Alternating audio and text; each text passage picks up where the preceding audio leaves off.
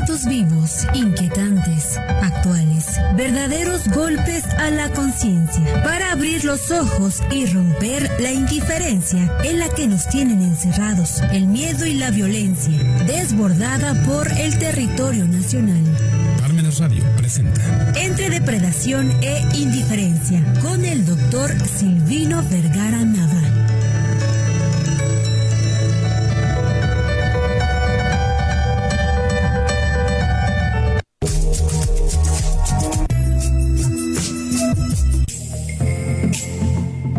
Respecto al tema pues que nos hemos, hemos dejado pendiente que tiene que ver con el TEMEC y que la economía y la política pues pareciera que se trata de dos caminos diversos. El, lo que ha estado sucediendo con la economía pues cada día se ha estado apartando más de las decisiones políticas. Por lo menos aquí en México vemos muy poco de lo que se debate, se comenta, se establece en la política eh, pues en relación con los acuerdos que pueden haber entre los, eh, pues, los, eh, los partidos, las propuestas que se dan. Si ustedes se dan cuenta, en todo el año, en todo el sexenio, pocas reformas respecto a cuestiones fiscales,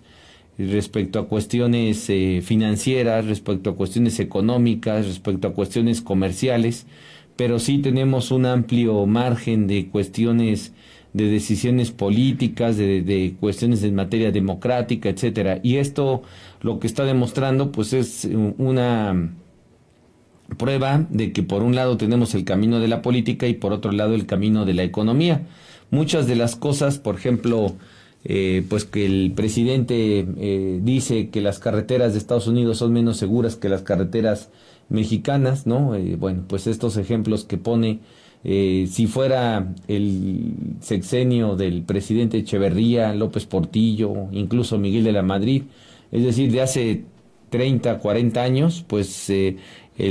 habría cambios fundamentales en la economía del país, eh, tambalearía, la economía, eh, habría desempleo, qué sé yo, pero ahora, pues honestamente, pareciera que digan lo que digan, desde el ámbito político y hagan lo que hagan desde el ámbito político, pareciera que son dos caminos diversos, la economía y la política. Por un lado está la economía y por otro lado está la política. ¿Y esto a qué atiende? Bueno, pues atiende primero a que cada día con la globalización los, los países van perdiendo capacidad y esto implica entonces que al ir perdiendo poco a poco capacidad, en cuanto a decisiones, en cuanto a entrar dentro del fondo de los temas en particular, pues esto lo que implica es que cada día sea más intrascendente, vamos a decirlo así, la propuesta de los políticos sobre la economía y la competencia, la capacidad, las atribuciones que tienen desde la política para influir en la economía. Hoy son dos temas eh, distintos. Tenemos muy claro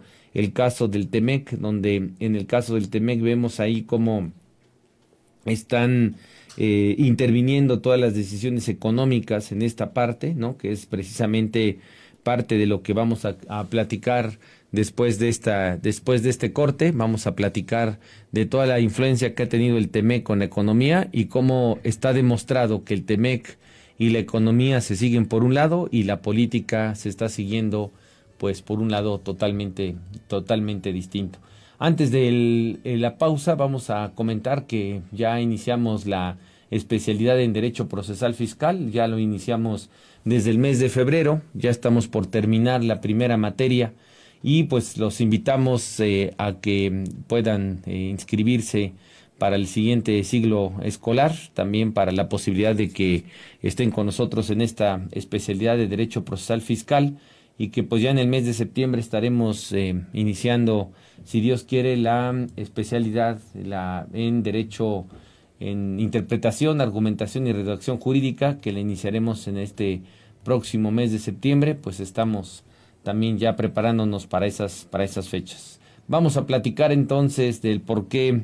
los caminos de la política son distintos a los caminos de la economía, sobre todo desde la publicación de este nuevo tratado, que es el Tratado de libre comercio que entró en vigor el primero de julio del 2020 y que bueno pues ahora está demostrando que la economía se va por un lado y la política camina por otro.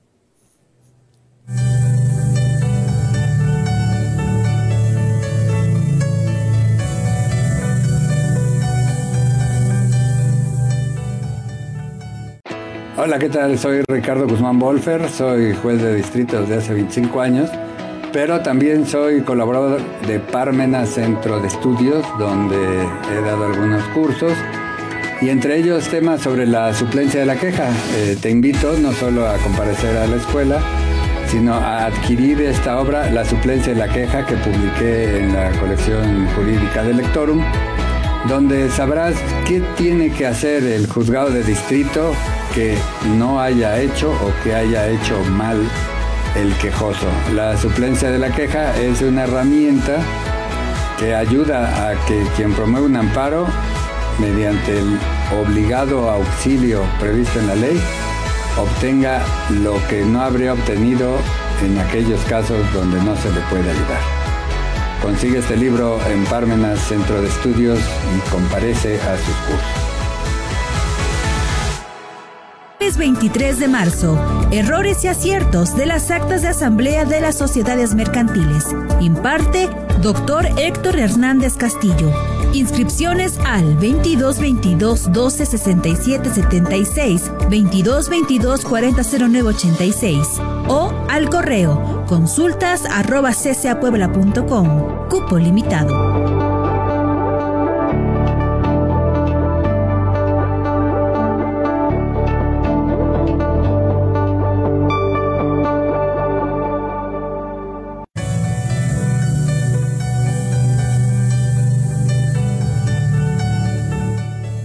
Bueno, pues estamos platicando de el Temec y la pregunta es si la economía y la política son dos caminos diversos y todo da a entender que sí, si nosotros vemos lo que sucedía con la política en los tiempos de las décadas de los setentas, de los ochentas, pues parecería que todo se ha modificado y no únicamente aquí en México eh, se ha dado esta modificación, sino esta modificación es de muchos países en que se ha observado este camino que por un lado está la política y por otro lado está la economía. Pensemos ahora en Chile, que tiene un gobierno de izquierda, que fracasó la aprobación de la nueva constitución, que ha habido muy pocos cambios con el gobierno chileno, que venía con mucho ímpetu, y que bueno, pues una cosa es lo que hacen los políticos y, otro, y otra es lo que hace la, la propia economía, ¿no?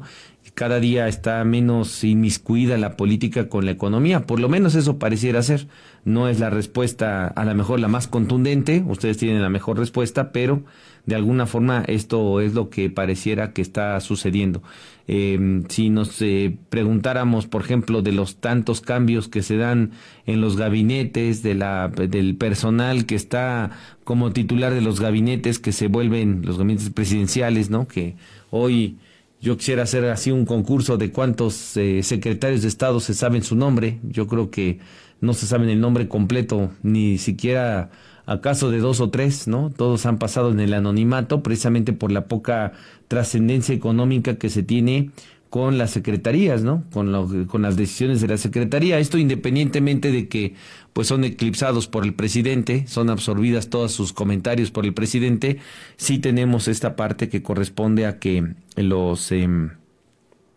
pues hay poco interés, digamos, en la política o poca afectación entre la política y la economía. Lo que sí es cierto es que la economía ya transita por otras eh, áreas, ya transita por otras situaciones. ¿Esto a qué se debe pensando en, la, en los cambios que estamos platicando? ¿A qué se debe? Pues se debe precisamente a lo que hoy tanto se hace mención, pero también tanto se respeta, que es el neoliberalismo.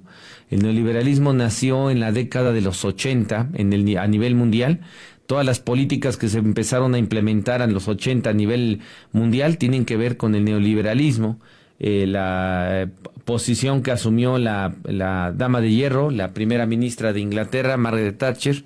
la posición que asumió el presidente de Estados Unidos en el 80, ella tomó posesión en el 79, en el 80 tomó posesión el presidente Ronald Reagan, ¿no? Desde Estados Unidos en los 80, 1980 eh, precisamente, y bueno, pues es eh, también uno de los gobiernos más neoliberales que ha habido, y así se han ido presentando paulatinamente estos gobiernos donde cada día se va independizando, vamos a decirlo así, ¿no? Aunque no sea el nombre correcto, se va independizando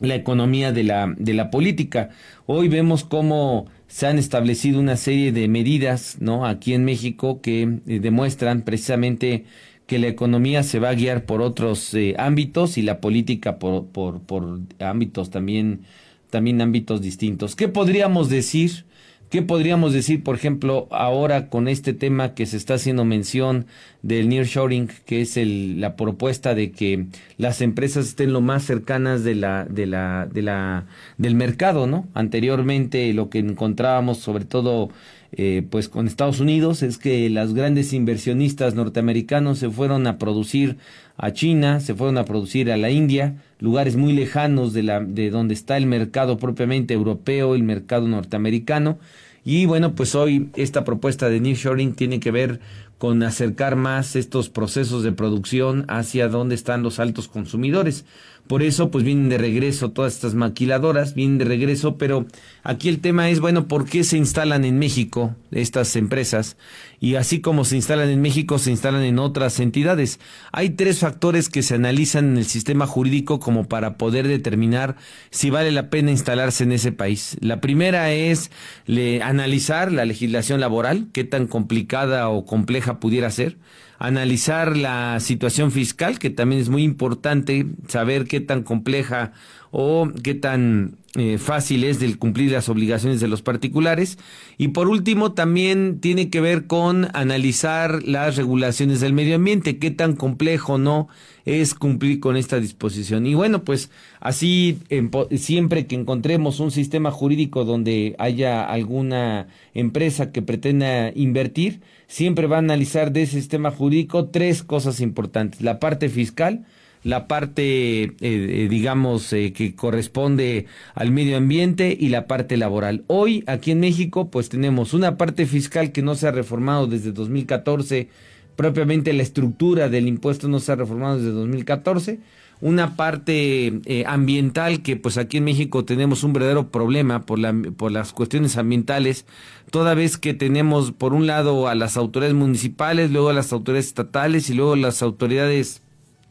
federales, y entre ellas, pues muchas veces la competencia no queda muy clara, no queda muy clara quién tiene competencia para tal o cual cosa. Por eso, pues llegan las autoridades federales, las autoridades estatales, las autoridades municipales a revisar a esos particulares sus obligaciones en materia ambiental y pues se vuelve un fracaso, porque aparte cada quien interpreta la ley como Dios le da a entender. Al final del camino de lo que estamos platicando es que esta eh, pues esta problemática de dividirlo, digamos, de, de dividir esta, esta función de la, del medio ambiente en los niveles federal, estatal y municipal, pues ha sido poco gratificante en relación a que hoy hay una gran complejidad en cuanto a qué competencia le corresponde a cada una de las esferas de gobierno. Precisamente por no tener ese conocimiento, pues se dejan las cosas como que ahí abiertas y pues esto implica normalmente que el que salga ganando pues sea la corrupción, el beneficio de poderse eh, obtener alguna ventaja en relación a, a, la falta de regulación de la competencia, eh, perdón, de la, de, de, la regulación de la competencia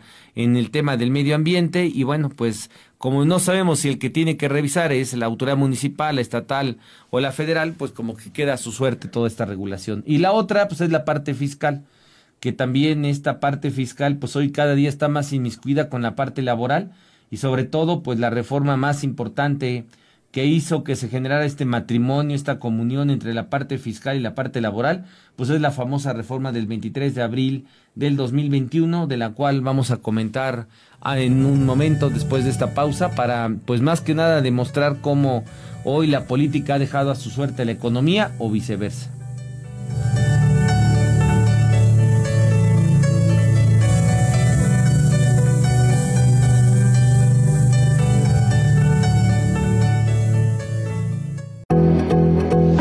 Recursos Administrativos 21 le ofrece un espacio único en el Centro Mayor Jalapa para llevar a cabo la atención, asistencia y consultoría de sus clientes, así como el espacio para la realización de cursos y seminarios con una capacidad de hasta 16 personas. Nuestro compromiso es brindarle comodidad y privacidad en cada una de sus reuniones. Contrate en la zona más exclusiva de Jalapa, la entidad más fructífera y productiva de México. Recursos Administrativos 21. Somos privacidad y comodidad.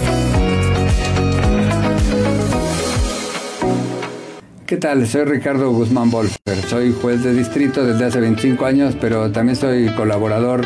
de Parmena Centro de Estudios, donde he dado pláticas de amparo indirecto en materia laboral y donde he platicado sobre mi libro Los juicios laborales en el juicio de amparo indirecto en materia laboral, publicado por editorial Porrúa. Te invito a que lo adquieras en Parmena Centro de Estudios, donde verás de qué modo influyen ambos vasos comunicantes. ¿Qué partes del juicio laboral se pueden reclamar en amparo indirecto? ¿Y qué peculiaridades tiene el amparo indirecto cuando reclamas aspectos de juicios laborales? Adquiérelo en Parmenas Centro de Estudios y ven a instruirte.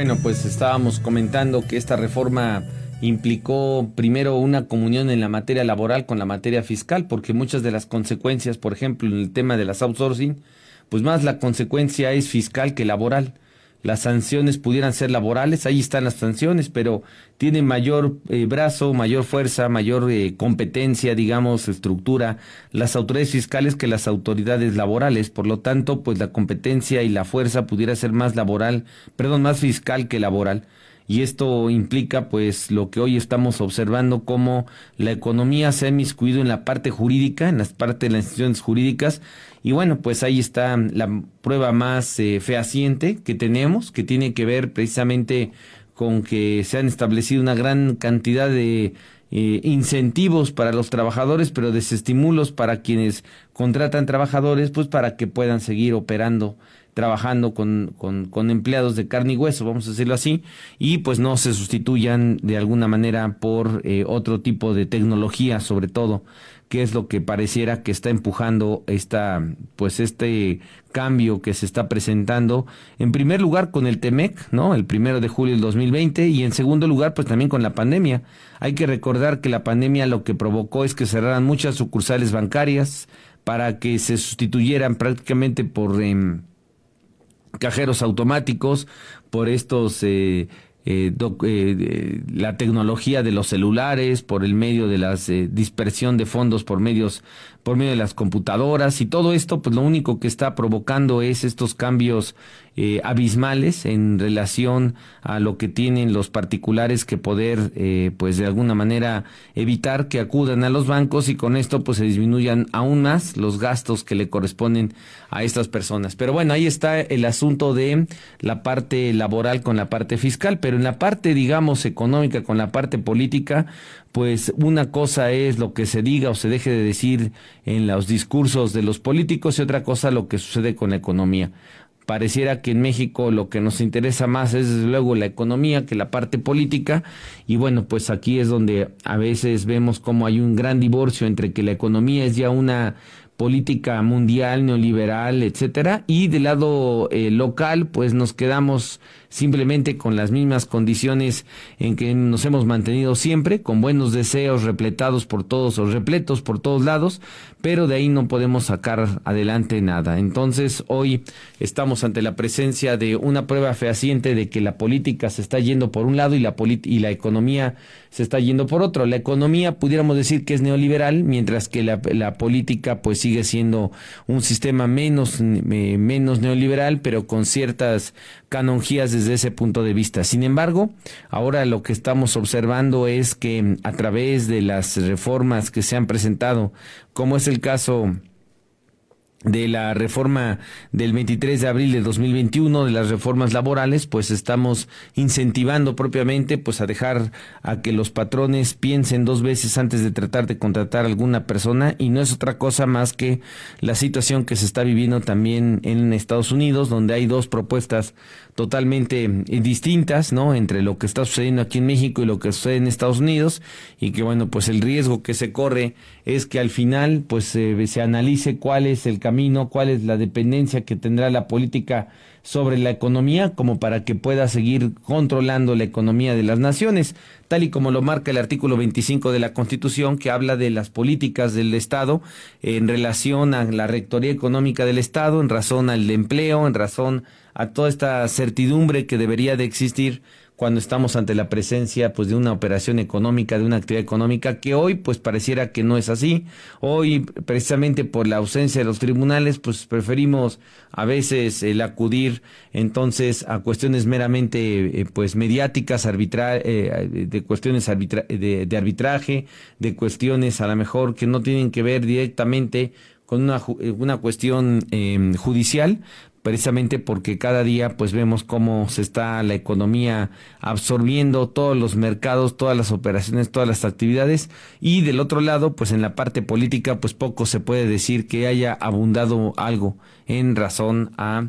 pues la economía de los países. Pues muchas gracias a todos, vamos a estar pendientes, nos queda del mes de marzo una un seminario que es el de la, el de las actas de asamblea del, del doctor Héctor Hernández Castillo, que lo tendremos aquí el martes de este, perdón, el martes, no, el jueves, dentro de dos semanas, ¿no? El jueves, la siguiente semana, perdón, las del jueves 23 a las 5 de la tarde, estará aquí con nosotros el doctor para pues platicarnos de los aciertos y los desaciertos de las actas de asamblea mercantiles y bueno pues ya nos estaríamos acercando cada día más al medio año ¿no? Pero mientras, eh, pues tenemos estos temas que son sobre todo de apertura de las empresas, de apertura de las empresas en estos eh, meses que son los iniciales, son los iniciales del año 2023. Muchas gracias a todos, muy buenas tardes, hasta pronto.